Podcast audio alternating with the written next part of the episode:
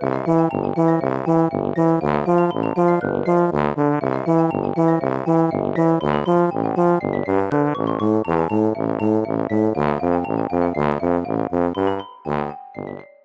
家好，我是帅帅。大家好，我是 GoGo。欢迎收听你的宅友已上线。我们今天要分享的是人气动漫作品《链锯人》。这部由藤本树老师创作的暗黑系奇幻风格的作品呢，在二零二一这本漫画真厉害男生部门里面呢，获得了第一名。改编动画也获得相当大的回响。世人对动画的评价基本上算是微妙啦，但可以确定的是，至少非常的有话题度。我们这一集也是回应听众许愿，算是千呼万唤始出来的一集，真的是久等了。因为这部我没有看漫画，所以大家等的比较久一点。主要分享也会以动画为主。其实我一直觉得这部明明就红到不行，但我们节目一直没有聊，甚至我们两个也不是看了以后没办法聊，而是真的没有看。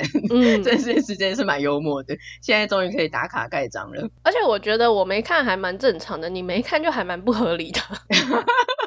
这等一下再来说。那漫画的部分呢？一现在连载的进度是分为两部，第一部是公安篇，第二部是去年才开始连载的学员篇。第一季的动画目前只推出一季，是改编漫画第一部的公安篇。可是我自己看第一季完结的进度啊，是完全没有演完公安篇的。后续的第二季，我估计还是会以公安篇继续发展下去。我看完动画之后，倒是有一不做二不休的去把漫画补到最新的进度。公安片其实后面还很多，我觉得动画第二季的话，应该顶多只能做完公安篇，甚至我怀疑可能做不完。看到后面，我 甚至的感觉是，动画的第一季其实基本上算是一个很大的序章，后面的剧情非常的高潮迭起。开始之前呢，我们一样先做个防雷警告，还没收看的听众朋友，请斟酌收听啦。这一部的背景设定呢，是除了人类之外，这个世界上还有所谓的恶魔，而且恶魔甚至还蛮常见的，整个是日常风景的一环。我看到后面有说，好像他们那个世界观，国民的死因大约有三成多，还是甚至更多，是卷入恶魔事件导致的，超夸张。这个恶魔啊，它是由所有事物的概念所诞生的，力量非常强大的怪物。所谓的概念就是指任何东西，真的是 literally 任何东西。那人类对那个概念越恐惧，恶魔的力量就会越大。例如鲨鱼恶魔、枪恶魔或是暴力恶魔之类的。那除了恶魔之外呢，还有外表是人类，但是内在是恶魔的，被称为魔人。他虽然外表是人类呢，但本质还是恶魔。所以能够保持理性的魔人其实是相当少的，一般还是会被当成恶魔来看待。另外还有一种比较特别的，它也算是半魔人，可是它是心脏和恶魔结合的个体，是透过某一种启动开关去变身。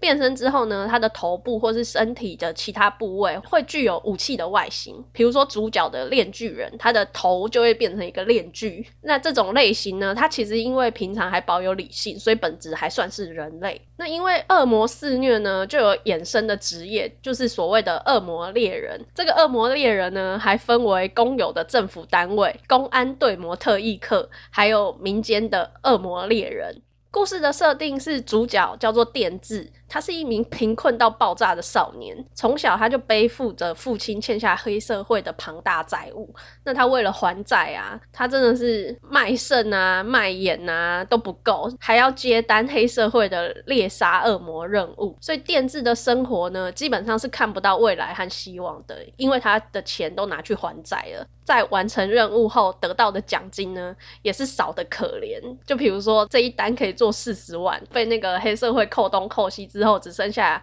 三千块。那三千块他还要去缴水电费，就剩下没有东西，他又没有东西吃了，就过着有一餐没有一餐的生活。那电治他除了要养活自己之外呢，还有一个他小时候意外救的小恶魔伙伴，叫做波奇塔。波奇塔就像他的宠物一样，养在电治的身边，两个人就相依为命。但是某一天呢，电治被他的雇主暗算，就沦为僵尸恶魔的祭品，死状相当的惨烈。没想到波奇塔竟然用契约的方式献出了自己的心脏，让电治复活，而且电治还因此得到了变身链锯人的力量。重生成为链锯人的电治呢，瞬间情势就逆转，杀光了在场的僵尸恶魔。也因为债主也变成了僵尸恶魔，魔化的电治呢，心里就想说，杀了他我就解脱了，我就没有负债了，我这债就一笔勾销，所以他就连债主也一起杀光，变成自由之身。这边要提一下波奇塔，刚才讲说这个很穷困的少年怎么样可以去猎杀恶魔，其实也是因为他有得到这个小恶魔伙伴波奇塔的关系。那这个波奇塔，它的体型像是小型犬，就是一个橘色圆滚滚的，然后脸部的正中央是链锯的奇妙生物。因为面具人真的太红了，所以我在还没看之前就已经知道说我的角色造型跟名字，尤其是波奇塔，他真的是人见人爱到一个程度，各种周边都是卖爆。而且后来我才知道，基本上他的戏份算是只有第一集。那我还想说，天啊，只有出现一集，竟然可以红到这种程度，本来不是很理解。可是看了以后，我觉得波奇达真的很棒，他真的也是一个小天使伙伴。我在动画的第一集献出心脏的那一段，其实我就有一点破防，我觉得很感动哎。他们之前谈的说，如果我死掉的话，你就把我的身体拿走吧，或什么的那一种，我觉得那段很感人。我但是 我很不合时宜的，但是。他是狗啊，这是一回事。那另外一回事是献出心脏，害我背景音都有那个傻傻给我，傻傻给我，都有巨人的配乐，然后我就会觉得啊，为什么这么感动的时刻，让我有一点就是出戏，是我自己的问题。总之呢，这个时候公家机关的公安队模特异课也来到现场了。带队前来的是一位叫做曾纪珍的女士。那曾纪珍呢，就对电锯这个链锯人感到相当的有兴趣。他就跟他说：“我会养你，给你吃的，给你住的地方，但条件是你要成为我的狗。”于是呢，电锯也就成为了公安队模特异课的一员，A.K.A. Makima 桑的狗。之后呢，他就在公安课里面进行各种任务线的展开。这个梗也很红，很多人都想要成为 Makima 小姐的狗。每次只要看到 Makima 小姐的周边什么，下面就一大堆人留言旺旺。但是我觉得这真的可以理解，后面我们再来说明。嗯，那我对于链锯人的视觉第一感想就是那个头看起来好恐怖哦，这也是我没办法看的原因。那看了之后呢，我就发现比起视觉的恐怖啊，那个锯子的声音更让人害怕，就是会叽叽叽叽叽。嗯，对，然后就让我想到阿莹跟土方很害怕。看牙医那个钻来钻去的声音，光想象就一抖。你只是想要提这个梗吧？牙医这一集很很有名，可是就真的有想到。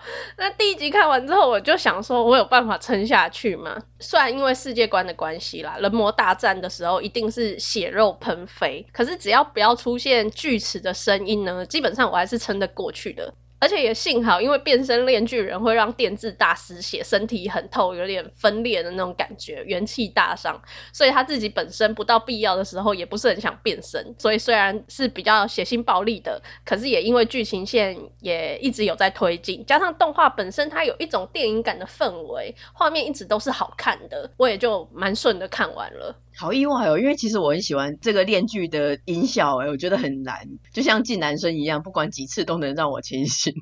我很喜欢他的 电锯的声音。你有病娇的那个潜力耶？没有。然后你刚才真的有点剧透，但是你说你很怕电锯的声音呢？嗯。后面有讲到恶魔都很怕电锯的声音，你是不是恶魔？哈，原来如此，终于解谜了吗？超好笑哎！可是我真的听到那个，你不觉得很恐怖吗？就是那个电锯的声音，不会，我就很燃的，嗯嗯，这样子，然后就开始噔噔噔噔开始启动了。哈，那我可能是恶魔吧？难怪 你是腹黑恶魔，好适合我哦！天哪，我原本不知道你会怕电锯的声音，但我看的时候，其实我也是有想说这一部你 OK 吗？嗯，因为就是比较那种血肉横飞嘛，虽然肯定是限制级没有错，可是我觉得它的那种血肉喷飞的画面，其实跟异兽魔都一样，就是只是一个风格跟画面，看久了就习惯了，不会特别觉得恐怖或是恶心，或是 mute 就没事了，不要听到恶魔就不会害怕。虽然如此啦，但我自己是还蛮喜欢炼巨人它动画的质感和氛围的。嗯，色调上它是比较偏向冷色系。角色的部分呢，目前除了电治和帕瓦算是叽叽喳喳的个性类型之外呢，其他人让我的感觉都是蛮淡定、不疾不徐的这种步调，让我觉得相当的平和，觉得很好，是一个恶魔喜欢的温度。对，冷冷的温度。说到角色，我是不知道漫画怎么样，可是动画的配音表现有几个让我是蛮惊艳的哦。首先是电治，因为他生长环境的关系嘛，所以他是属于那种比较没有所谓的道德感，也认为他自己和其他人比起来，确实是没有什么伟大的目标或是梦想。能够吃到果酱面包，他就觉得很幸福了。也因此，他的思考逻辑和感情啊，就比较不像一般人。我记得公安课有一次就是遭遇屠杀。几乎是全军覆没的等级哦，连平常面瘫的阿秋都哭了。嗯，只是电治他就觉得说，我自己是没有感觉，就算他喜欢的 Makima 桑死掉的话，可能也就难过个两三天吧，就没事了。但我讲这些主要就是要说，电治他的人格特质是属于一般人认定的不正常，就像基野前辈有说，恶魔最怕难以掌握的疯子，电治就属于这种不寻常的疯子。嗯。这句话其实是阿秋跟吉野前辈他们的师傅说的。他说，恶魔只害怕脑袋坏掉的家伙，因为没有办法理解他们在想什么。因为大部分的恶魔猎人都是诚实正直的人，那太正经的人就会畏惧恶魔。恶魔知道怎么样让他们恐惧，那恶魔会因为恐惧而更加的强大。对，那我惊艳的地方呢，是他战斗的时候真的有够疯，特别是困在 旅馆里面离不开八楼，要跟永远的恶魔战斗那一段啊，你不觉得真的是疯的有够彻底吗？他变身链锯人，对对对，变身成链锯人之后有一个缺点就是，如果失血过多，头上的链锯会缩回去。本来永远恶魔就想说链锯你认命吧，我这次我一定会赢，结果没想到电治竟然开始狂喝恶魔的血，然后再继续。去疯狂的用电锯锯来锯去，那个情境啊，再搭配电锯讲话的声音啊，我真的是想大叫说：“妈妈有疯子啊！” 就是很恐怖哎、就好疯啊。因为它的设定是恶魔，它可以透过补充血液来。治疗伤势还要维持力量，所以出不去，离不开旅馆，必须跟永远恶魔打持久战的电治，他就忽然灵机一动，想说，如果他因为失血过多而没力的话，那他就喝永远恶魔的血来恢复就好了。他这样子在某种程度上就打造了一个永动机，就是锯了再喝，喝了再锯，锯了再喝这样子。照电治的说法，这是一个可以得到诺贝尔奖的发现，而且它的设定上是恶魔被炼巨人的锯子锯到会特痛，比一般的伤害还要痛，所以他们打了三天三夜，永远恶魔都崩溃了。最后他哭着说：“嗯、对不起，这也就是我的要害，请赶快杀了我吧。”然后电治还打不过人的说：“已经结束了吗？我好像泡在泳池里，觉得正舒服呢。”然后其他人呢，瘫死在旅馆里，想说：“现在到底过了多久？打完了没？”只有他自己最有精神。因为它就是一个永动机，只有它有东西吃。对。那第二个让我惊艳的是 Makima 桑的配音，我真的觉得我好像是第一次感到所谓的魔性之女，诶，她的声音让我觉得很好听，而且其实是蛮勾引人的那一种哦。有一次很厉害的是，因为电治他母胎单身嘛，就心愿除了吃果酱的吐司之外啊，他就是对女性非常的好奇，对性也很好奇。那帕瓦因为电治救了他的猫，就答应给他摸胸部。电治真的摸了之后呢，就觉得哎。我心心念念的胸部好像也没什么嘛，结果这个魔性之女 Makima 桑呢，就跟他说，这种事要了解对方之后才会舒服的，就握着电治的手，摸他自己的耳朵啊、脸啊、嘴唇啊，然后还咬他的手指，跟他说，你要记得，这就是我咬你的力道，最后就把他的手缓缓的放在自己的胸部上。电治整个就是吓到跌坐在地上，诶，就感觉他真的受到很大冲击。那这一段是充满了性暗示哦，可是一点都不会觉得下流，就只觉得 Makima 上真的真的很强，声音真的充满了成熟魅力，可以理解为什么大家都想当他的狗。电治他之前一直活在贫穷线以下嘛，所以他人生第一次被拥抱、被温柔对待，第一次膝盖枕，各种都是跟这个成熟漂亮的 Makima 小姐进行的。我觉得就算不是一个母胎单身，还有对性感到好奇的青少年，应该几乎没有人能够抵挡 Makima 小姐的魅力跟支配吧？没有，我都想忘忘了，我真的没有办法。话说我们刚才有提到被摸胸部的帕瓦，但没有介绍他。帕瓦他是原型是血之恶魔的魔人，他的外形是头上有一对红色的角的长发少女。那有一次被 Makima 小姐抓到了之后呢，就被编入了公安队魔特一四课，跟早川秋还有电治同一课的。然后后来就被指派成电治的搭档。他的言行非常的粗鲁跟非常的强。我本来在看这一部之前啊，我以为链锯人最红的女角是玛琪玛小姐，但是我渐渐的发现其实好像是帕瓦、欸。真的哦，而且我突然发现一点哎，你好尊敬玛琪玛桑哦，你都会叫她玛琪玛小姐，就是。我是学着大家的称呼，因为大家都尊称她为 Makima 小姐。OK，我想说，好像是我第一次感觉到你对一个角色主动的尊称。我是学着大家的称呼，然后我还蛮怕他的。你也怕他叫你的名字吗？他叫我跟着他说什么，就会跟着他说什么，然后就会被扭掉，有点恐怖。还是一起来当他的狗吧，一起叫两声，快点汪汪。再来介绍另外一个角色是早川秋，也就是阿秋。我纯粹是蛮喜欢他的声音的。就我查之后啊，我才发现他的声优叫做坂田将吾，是一个蛮年轻的人。而且他之前好像没配过什么要角，都是一些卫兵 A、男学生 C 之类的杂鱼角色。我是说真的，是哦，嗯，你去看他的那个表演列表，所以阿秋好像是他目前的代表作。那讲到阿秋，我就蛮同情他的，因为除了他是家破人亡，和恶魔签下契约，也让他剩没两年可以活之外啊，我觉得他的平稳干净的独居空间，被塞入两个生活习惯很差而且很吵闹的半魔人，就觉得很惨。尤其是每次看到电治吃饭把桌上弄得脏兮兮，还有帕瓦把厕所搞得一团乱的时候，我都会觉得感同身受，很崩溃。我就想说，拜托不要！我那时候看到的时候，也有觉得你一定对这。对，会起一些反应，我真的崩溃！因为首先是电治先住进去嘛，一开始他已经就是对果酱感到痴迷，所以桌上就是一团脏，各种果酱，再来就是洗澡。弄得浴室湿哒哒之类的，就已经觉得很崩溃了。结果帕瓦进来之后，就更崩溃了，连电治都会去管帕瓦，说你可不可以去冲水，你可不可以去怎么样？就是生活习惯比电治还差。我就想说，阿秋真的很衰耶，就这样子随便的被破坏了他平稳的生活。对啊，其实那段我真的蛮惊讶的，就有一点人设有点变的感觉，因为本来电治他是为了生存活得很卑微，那感觉就是一个正正常常只是很穷的少年这样子。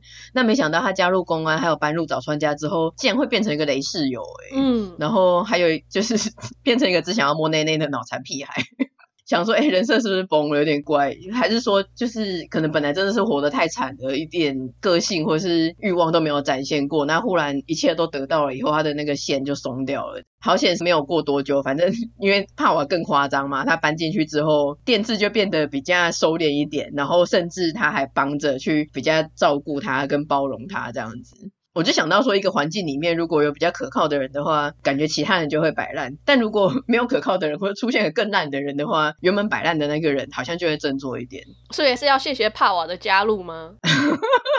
没有，是对工作上有感。就想说，要是当初不是我加入那个团队，是更烂的人加入，看那些死肉是现在是要怎么活？对，但我虽然对电治还有帕瓦个别都还好，可是我还蛮喜欢他们这对笨蛋兄妹的。对，如果他们单独出现的话都还好，但他们成为一个组合的时候，就觉得那个吵吵闹闹的感觉还不错。嗯，再加上早川秋的话，早川秋、电治跟帕瓦大家合称为早川家，我就更喜欢他们三个人的互动了，因为基本上他们就是一个温柔包容的大哥，然后活泼但是脱线的弟弟，再加上一个傻蛋小妹的组合。但这时候就会觉得说，长男真的好可怜哦。可是他可能也是因为动画已经有演到了嘛，他可能也是因为他就是他那个家破人亡那一段故事的关系，他可能多了一个像是弟妹要照顾，然后有个家人，所以他真的对他们是很包容照顾的。有，我觉得他们两个某部分是有填补了他家人丧失的那一块。嗯，你到目前还好，就是觉得说，哎、欸，他们渐渐的融合磨合了这样子。漫画的公安篇的后半对早川家的描写很动人哦，就是真的很感人。天哪，我觉得我会哭哎。因为回到剧情本身的话啊，炼巨人他的便当真的是发不用钱。我记得基野前辈死的时候，其实我还蛮难过的。然后 Makima 桑他好像是有一点过强，而且在酝酿些什么。公安课那时候不是几乎全灭吗？我感觉他事前知道些什么，可是他就是将计就计。嗯，如果是真的，他事前就知道，然后让大家都在那一次全灭的话，这个女人就真的太恐怖了。你可以用那个抖音的方式来说一下，这个女人太狠了。就现在第一季是收在公安课重组嘛，电治和帕瓦在接受师傅的训练下成长，阿秋他也缔结新的未来恶魔契约，那他有埋下一个枪支恶魔的伏笔，看来会是公安片的一个大 boss。之前未来恶魔有说他看到阿秋之后的死状非常的凄惨，我总觉得可以预期第二季的死伤会更惨重，真的是有一点期待又非常怕受到伤害。嗯，加上你刚刚又说那个早川家，哦，嗯，阿秋真的很红，而且很多就我陆续有看到一些那种什么限动啊，或什么那种对话，就是大家都喜欢阿秋嘛。我的体感上，我觉得他的人气比主角的电治还高蛮多的。本来以为他红的原因是因为他的外形是属于冷淡帅气的类型，但看了以后发现，其实他真的是一个很认真跟温柔的人。我看了有些人截图对话嘛，就是说，哎、欸，我开始看电锯人的耶，然后一个人就啊，真的、哦，那你喜欢哪个角色？然后他就说喜欢早川秋啊，然后朋友就哦，哦什么？你就知道，嗯哦，不是，我觉得真的要看了之后才会知道这个角色他不是只有外形好看而已，就像你刚刚讲的，很多都是造就他人气的因素。那另外，呃，你刚刚讲说可以预期第二季的时尚会更惨重，嗯，对，第二季我觉得不管是文戏或是武戏都会更精彩蛮多的。如果照原著漫画的发展来看，然后马克玛小姐的真相是很猛的，你到时候就可以理解我为什么都要那么尊敬跟害怕，她很恐怖。你觉得我现在先自愿当他的狗是对的吗？我觉得当他的狗他也不会放过你。天哪！他对所有人就是弃子啊，然后当做狗，他把你当成狗了，他怎么可能会躲那个？我知道，但是我想说，我先臣服于他，他会不会就是觉得，哎、欸，这个人还可用，就先这样？不会，只是看他什么时候要用，什么时候要丢而已。天哪，好令人害怕哦。嗯，对，尤其是电治就那么傻，然后喜欢摸内内，然后又对性感到好奇，我真的是让我想到有一句话，就是无忌，你要记住娘的话，越是漂亮的女人越会骗人，就是。那帕瓦是小昭嘛，一直跟在他身边。你之后就会发现，就是接近电视的女生都是想杀他的。对啊，然后便当也是真的，公安片的后半发的很多，可是其实也是合理的啊，因为就是以血肉之躯去对抗，不管是鬼啦、咒灵啊、恶魔啊，都不会有好下场。其实人类都是用信念跟组织，用人海战术，还有代代相传的去以命相搏。所以这一部可能是组织的关系，或是这样对抗的关系，或是包括阿秋会叫出狐狸之类的。反正这一部不知道为什么意思让我想到《咒术回战》，他叫出狐狸，然后是比出那个很经典的手势。然后会念一个汪，然后就想说到底是叫狐狸还是叫狗？包括刚刚那一些元素，然后可能有一个最大原因是因为呃观看的历程很像，就是这两部《链锯人》跟《咒术回战》，我都是漫画刚出，其实我就已经有看了前面了，然后就觉得还好，就没有继续看下去，一直到动画出我第一季，整个出完之后我才看，然后看了以后对这些角色啊剧情比较感兴趣，才接着看漫画后续的剧情。一样就是动画跟漫画衔接的时候，都会因为画风有一点差异，所以一开始接的时候不太适应，但是看一点就习惯了。我自己是觉得漫画跟动画《电锯人》的差异是不知道为什么漫画好像比较好笑，不是大笑的那一种，可是它会有一些出乎意料的情节跟趣味性，觉得很有新鲜感，想一直看下去。那动画好像就是诶好看顺顺的，有一点文青风电影感这样子，但是刚才讲的那一些新鲜感或是趣味性，在看动画的时候的感觉是比较没有。对，你刚刚说到文青风或是比较有质感一点的这一块呢，我另外还有一点想提的就是关于 OP 和 ED。我觉得我们三代目米津玄师来唱 OP 实在是非常的适合。嗯，这个 OP 节奏非常的轻快，还有三代目它略微沙哑的呐喊声，搭配 MV 真的是很时尚诶。ED 也是用心到不行，我有点傻眼，因为我是 Netflix 看的，那 Netflix 它会问你要不要跳片头片他，其实是会直接跑几秒就带下一集。这个链锯人每一次都是整个唱完，然后就想说为什么他都不跳下一集嘞？后来我就发现，哎、不得了了，他每一集的片尾曲和动画都不一样哎，这是我大概在看第三集的时候发现的。是怎样？好险，那边是没有给你跳掉哎。真的是好险没有跳掉，因为他其实像第一集、第二集，我记得他最后是有图片，所以我就想说，哦，可能是为了要看最后那一张图，所以没跳。但到第三集的时候，他还没跳，我就想说，不对啊，好像前两首的歌不是这样。我就那时候才正式的意识到这件事情，所以我后来就想说，之前不是有提到《链锯人》的制作人说，孤独摇滚的作画量不得了吗？那我发现之后，我就想说，你们也真的是有够不得了的啊，不用去 赞叹。别人吧，那像作画啊、色调啊，还有片头片尾曲，整部看下来，我就觉得真的是高质感的时尚之作。就算是血腥厮杀，它也有一种战斗美学的感觉。就我个人而言，我觉得二零二二的年度动画最佳美术作品，我应该是会颁发给《链锯人》。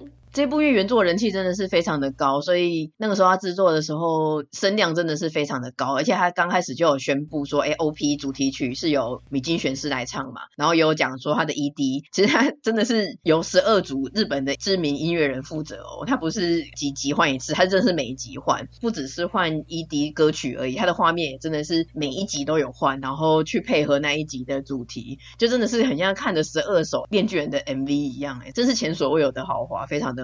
而且有几集根本就是基野前辈的特辑吧。真的很多都是他的主题，对啊，可是你就想说，哇，他这样子的制作很像经费不手软的砸下去啊。可是呢，他动画推出后，其实真的播出之后，大家看完之后，原作党的普遍的评价是偏低的。那他因此整体的声量最后也是有一点等于声大雨点小。本来应该预期他会是二零二二动画的秋季番的霸权，但最后基本上应该可以算是被孤独摇滚碾压吧。本来我是想说，哎，漫画我好像还好，我来看动画好了，就没想到动画又滑铁卢，所以我本来就想说，怎么办？到底要看哪一个？还是先看看动画好了。所以本来期待度因为风评就还好嘛，但是看完以后我就想说，哎，其实水准很高啊，就是他的作画很细致，然后运镜啊、色泽跟氛围也很有电影感，然后想说，哎，没有大家讲的这么差，所以我就有上网去查原作党到底是不满在哪里。看了以后发现，原作党好像整体而言觉得说它的画面的呈现方式，还有一些分镜，就是漫画大。大圣动画，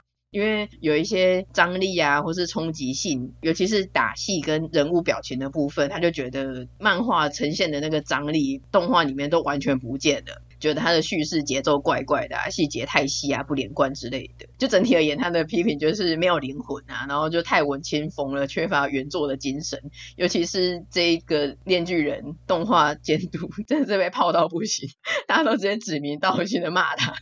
可是有这么差吗？你自己看漫画，你觉得有差这么多吗？可是我是从动画结束的地方接漫画，所以我没有那个去比较。我觉得可能真的要等，因为我是后来看的漫画的后面的剧情嘛，所以我对我看漫画的印象啊会有留着。那到时候我在看动画，我就会比较。如果看动画的时候，我觉得哎，这种我看漫画的时候明明觉得很刺激、很带感，看动画没有感觉的话，那可能就是真的是有这样的感觉。第一部的部分我是分开来看的，所以我是觉得，哎，动画也很好啊，那漫画也接的好好的，应该是要一模一样的内容去比较，比较会有感觉。但前提是，如果第二部的监督还会找那一个人啊。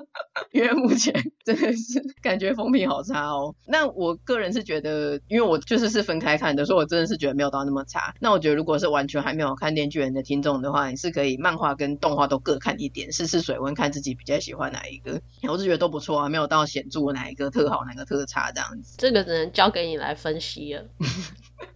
但是 我也是个肤浅的人，因为我真要暴露自己的肤浅。就是其实我觉得，包括之前分享过的《Look Back》蓦然回首，我觉得藤本树老师的作品，我好像都是要看别人的分析，所以我才会知道说他的画面跟分镜厉害跟特别在哪里。不然我就是正常的观看作品啊，正常的看故事、看角色这样子。我好像没有像他们一样，还是他们真的都看到很细，或者看了很多遍，真的很爱，所以都很记得说啊，这边里面这一格漫画里面是这样，动画怎么变这样之类的。我就是看过去，我有个印象，剧情是怎样子而已。还是有很多业界的人士在里面。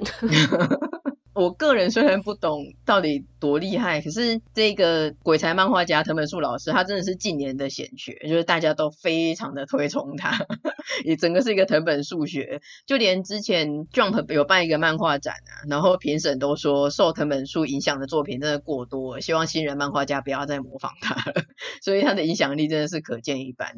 那今天我们终于好不容易介绍了这一部《链锯人》，如果你也是很喜欢藤本树风格的听众朋友的话，也推荐你可以延伸阅读他比较早期的作品《岩泉》。《岩泉》我就有有看了，很久以前就看的。嗯，他的剧情跟设定就更脑洞大开，更邪点，然后也更吃电波。我个人也是就这样看看过去了，就是我的评论差不多就是刚才那样子。那如果你是很喜欢他的风格的话，建议你可以延伸阅读去找这部漫画来看，因为目前是没有听说会动画的消息。